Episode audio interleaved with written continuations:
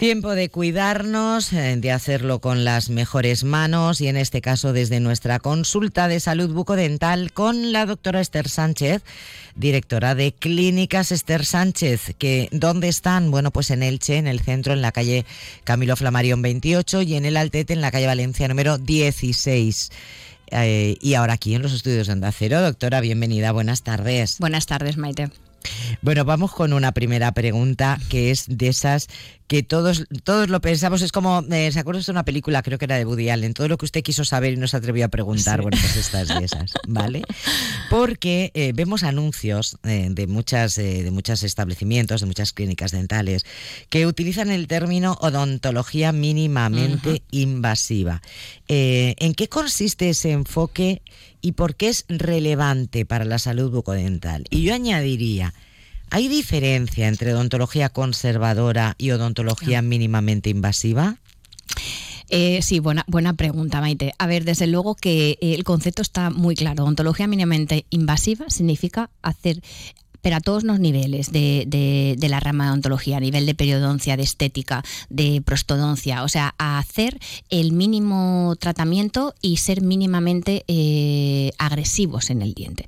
Eh, al final, eh, Maite, bueno, seguro que, a, mí en mi consulta me llevan todos los días pues típicas bocas rehabilitadas o con muchas coronas, con muchas fundas en la boca y realmente, claro, también es verdad que la odontología va evolucionando y los materiales que tenemos actualmente no son como los de antes pero es verdad que, se han aplicado a veces técnicas agresivas, lo que había en realidad, eh, para eh, solucionar ciertos tratamientos. Hoy en día, pues eso, eh, que si por ejemplo viene una pieza bastante destruida, donde la desvitalizamos, es decir, matamos el nervio y luego queda poquito remanente, pues en vez de hacerle una funda, pues podemos hacer incrustaciones de porcelana porque se han desarrollado materiales como por ejemplo el disilicato de litio, que es perfectamente rígido y da mucha rigidez a un diente y no hace falta tocar más la pieza, que ya bastante viene deteriorada por la caries.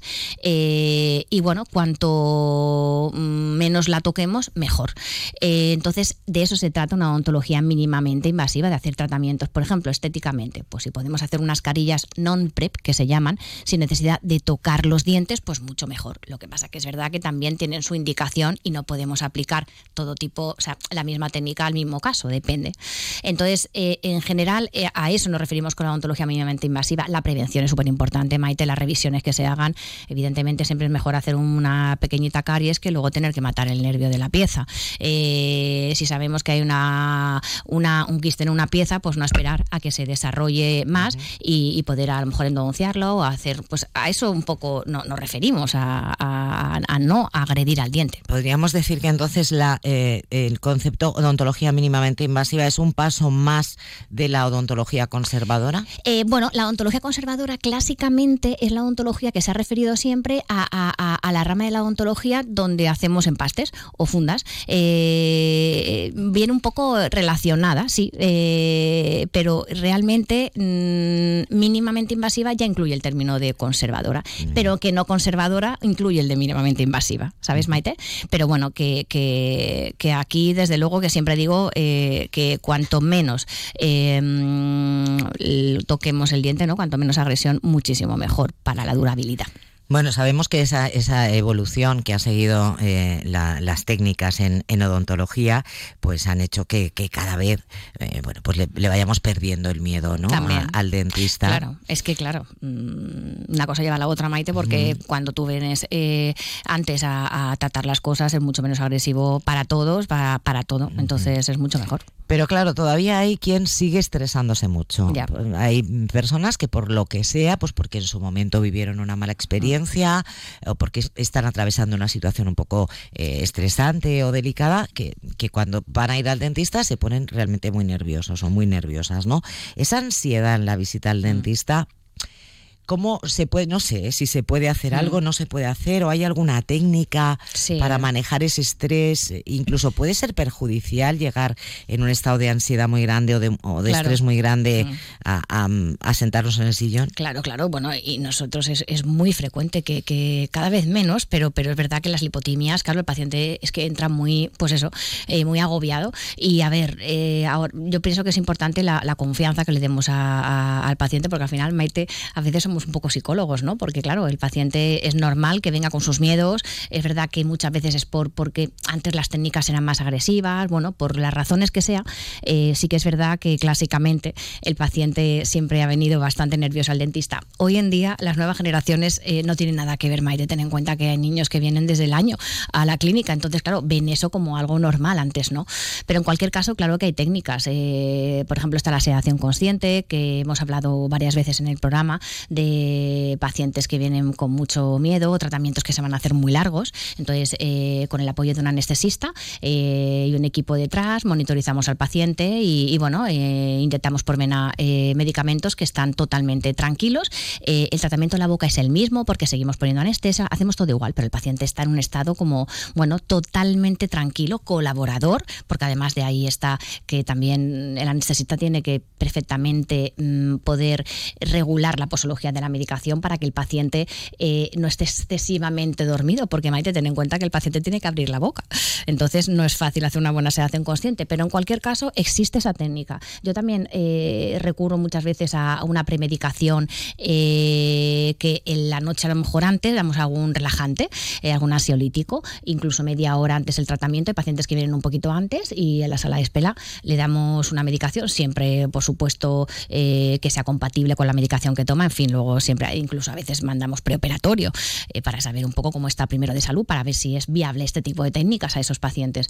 Pero en cualquier caso sí que tenemos maneras y sí, desde aquí les animo a que, bueno, poquito a poco vayan perdiendo el miedo. Y bueno, conforme van viniendo y van viendo que, bueno, se van arreglando la boca, que, que no molesta y se encuentran cómodos, pues por poco, poco, poco a poco lo van perdiendo el miedo. Está claro que, que cada vez eh, eh, vamos más tranquilos al dentista, pero mm. cuando hay una, un, ya una, una, patología, ¿no? O estamos atravesando un momento en el que realmente eh, no, nos vemos que, no, que no lo controlamos, que, que no por lo que sea el miedo a veces es irracional mm.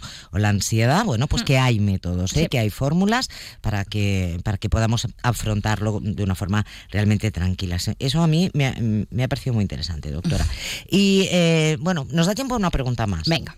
Entonces vamos con una también muy curiosa, que a quien no le ha pasado, como a este oyente que fue a abrir una bolsa de patatas chips, que además ya sabemos que están deliciosas, pero que la semana pasada hablamos ya de las acelgas y yo ya estoy imaginándome la, la apertura, el, olorcito que sale de la apertura de la, bolsa. Bueno, pues resulta que abría la bolsa de patatas chips con tan mala suerte que le saltó un pedacito de empaste. Entonces, primero que nos pregunta es si esto es normal no pregunta si es normal comer patatas chips. Obvio. Si, es normal que salga. Eso lo tenemos claro. Que salga el, pedacito, bueno, que salta este pedacito del empaste eh, y que qué debería hacer para que no le volviera a ocurrir. Claro, a ver, es que. Claro, a lo mejor no abrir la bolsa de plástico con los dientes. Eso es. Más o menos, Maite. Es como cuando me estoy mordiendo una uña y me ha saltado algo. Pues claro, no te muerdas la uña. Es curioso, Maite, que, que, a ver, eh, los pacientes se sorprenden cuando hacen estos movimientos de abrir bolsas de patatas, tirar eh, abrir, quitar las etiquetas con los dientes. Eh, ahora actualmente es como la gente estamos más concienciados, pero eso ha sido siempre una cosa normal, pues no usar las tijeras para este tipo de cosas. Entonces es curioso porque los bueno, ¿cuántas veces eh, nuestras madres con los con, bueno, cortaban los, los, hilos, ¿no? Cuando estaban cosiendo. Exacto, claro. Sí, sí, sí. Actualmente como casi no cosemos, bueno, yo, yo por lo menos Maite, si, si cortas uno que no, que no debes, pero claro, antes las madres, pues claro, tiraban muchísimo más eso. Total, que, que al final.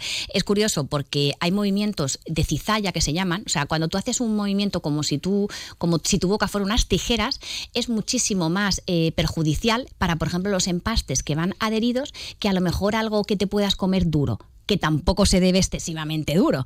Eh, pero esos movimientos, yo, yo que hago mucha, mucha estética, eh, las carillas de composite o las de, las de porcelana, sobre todo las de composite, Maite, ciertos pequeños movimientos que el paciente hace eh, inconscientemente son suficientes como para que salte un poquito el esmalte o, el, empaste en este caso. Entonces, siempre, siempre digo que, tienen que tener cuidado con esos movimientos, que las tijeritas, Maite, las tijeras, porque abrir esas cosas, las bolsas y eh, incluso el típico padre que me viene, es que estaba abriéndole el chupachú a mi hijo y, se me ha roto. Pues sí, eh, las tijeras están para algo, Maite. eso es como curiosamente, a lo mejor te cortas con, con un filo y, entonces, y, no, y no te duele tanto como con un papel, con un folio, ese corte diminuto que pues dices, y no es nada. Eso es lo que pasa. No, doctora, se estaba comiendo una simple, sino además no era duro. Sí, es ese movimiento que, haces de, cizalla, ¿no? Así que, bueno, cuidadito. Y si no, pues nada, pues se arregla y, seguro que por la cuenta que le trae no, no lo vuelve, a hacer. bueno, en, fin, estas cosas a veces ocurren, tenemos que llevar cuidado y para eso están pues con las manos o con una tijerita lo, lo, cortamos.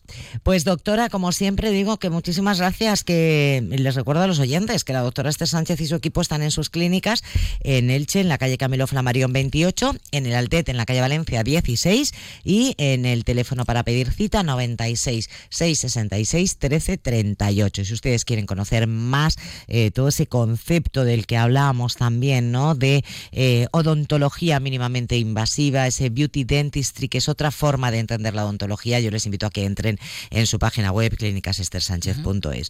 Doctora, un placer como siempre, muchas gracias y hasta la próxima semana. Gracias a vosotros, María. Hasta la próxima semana.